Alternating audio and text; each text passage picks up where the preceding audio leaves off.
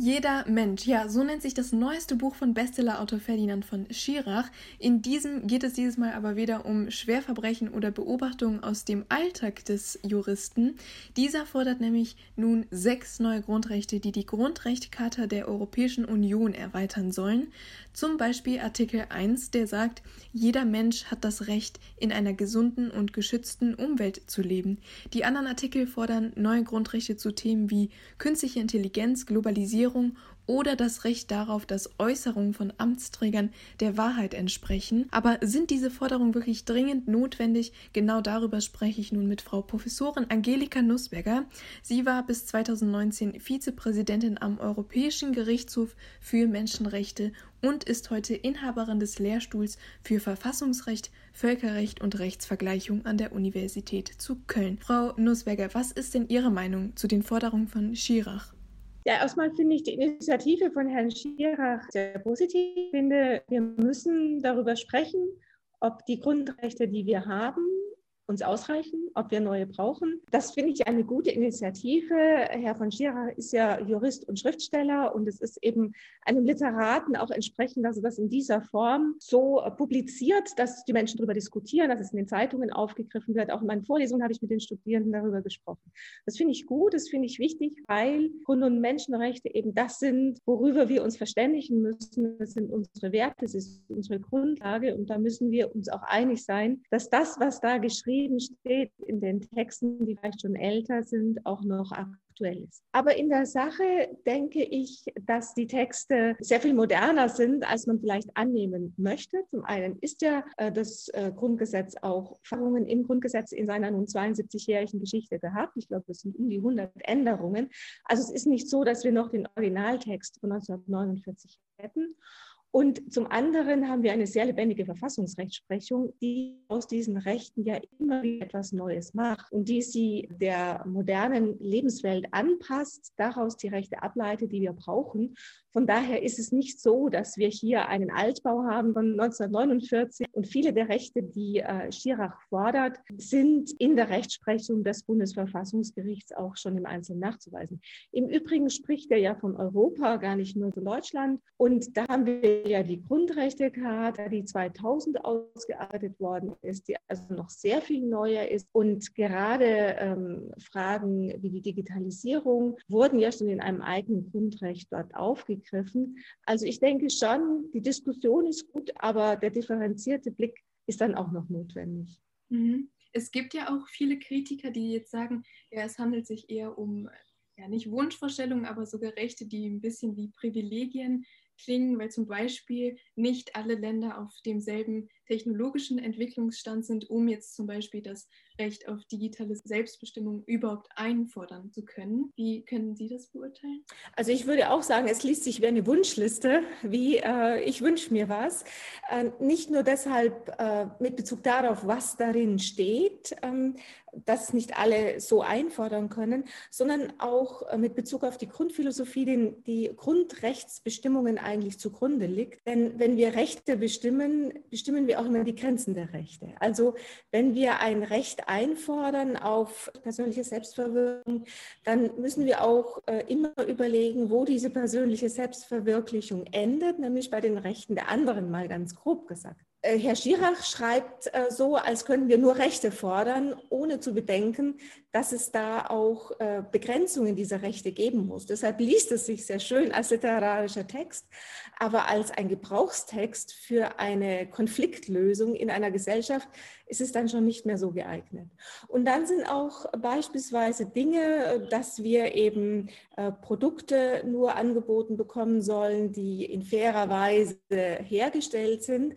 Das sind auch so Teilaspekte, die wichtig sind, aber es ist so ein bisschen so ein ähm, ökologisches Wohlfühlen in, in Industriestaaten, das da dahinter steht. Äh, aus meiner Sicht ist zum Beispiel ein ganz großes Problem, dass äh, Abfälle aus unseren Ländern gebracht werden und dort zu großen Problemen führen. Das wird nicht gesagt, und dass ich einen Pullover trage, der äh, fair hergestellt worden ist, aber die, die anderen Seiten, die da ja auch noch mit hineinspielen, die werden nicht aufgegriffen. Also es ist eben wie, wie in der Literatur ein, ein Ausschnitt aber noch nicht etwas, was als juristisches Handwerkszeug tauglich wäre. Das heißt, man müsste diese noch eventuell abändern, erweitern, ergänzen.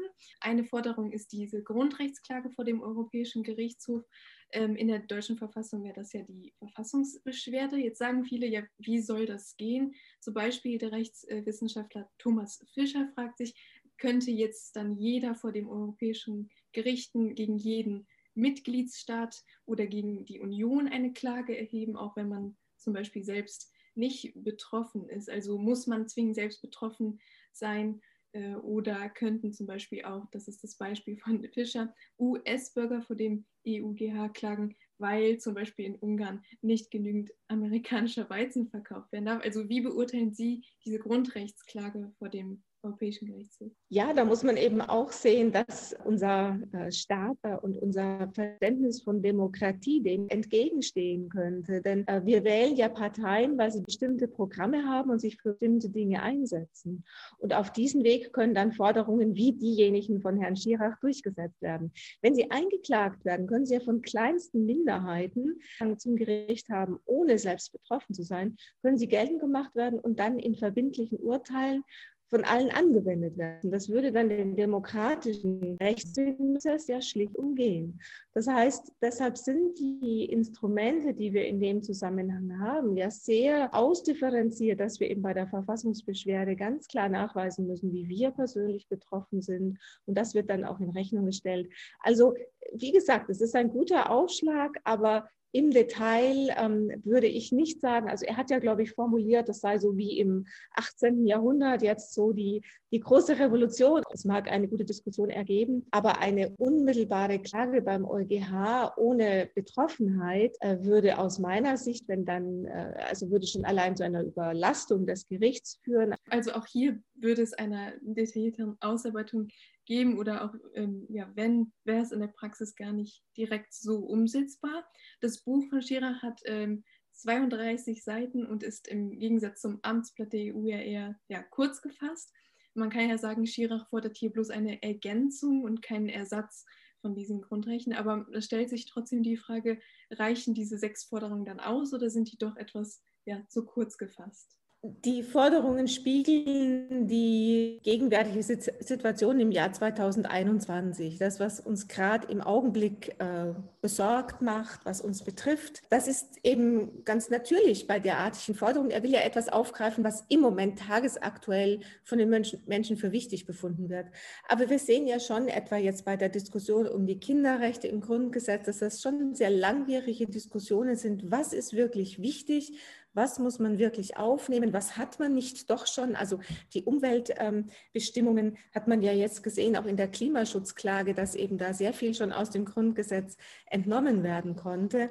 Und was wir vielleicht in fünf Jahren noch wichtig finden oder neu wichtig finden, das wissen wir jetzt auch nicht. Ich glaube nicht, dass man Grundrechte so verstehen soll, dass wir uns äh, jedes Jahr unseren neuen Katalog von äh, Wünschen sch äh, schreiben sollten, sondern es sollte eben, wie das Wort ja auch heißt, etwas Grundlegendes sein. Und da bin ich mir nicht sicher, ob die Forderungen, die er jetzt konkret aufstellt, die er beispielsweise auch, auch das Lieferkettengesetz abstellt, äh, das sind eben aktuelle Dinge. Wenn das Lieferkettengesetz da ist, ist vielleicht auch da die Situation schon wieder eine andere. Also äh, Grundrechte sollen wirklich etwas äh, normieren und sollen auch nicht zu viele sein, äh, was als sehr, sehr grundlegend verstanden wird. So wie ich es rausgekommen verstanden habe, ist es die Idee, wahrscheinlich gar nicht so schlecht, einfach um nochmal den Diskurs äh, darüber anzuregen, aber ähm, wie das umzusetzen ist in der Realität ist etwas sehr schwierig. Ja, äh, wie gesagt, also man soll über diese Rechte sprechen. Das muss eine lebendige Diskussion sein. Man kann vielleicht auch Einzelnes aufgreifen, äh, was jetzt ähm, in nächster Zeit äh, zum Ziel gemacht werden sollte, es eins zu eins umzusetzen. Also das würde ich nicht mir vorstellen können.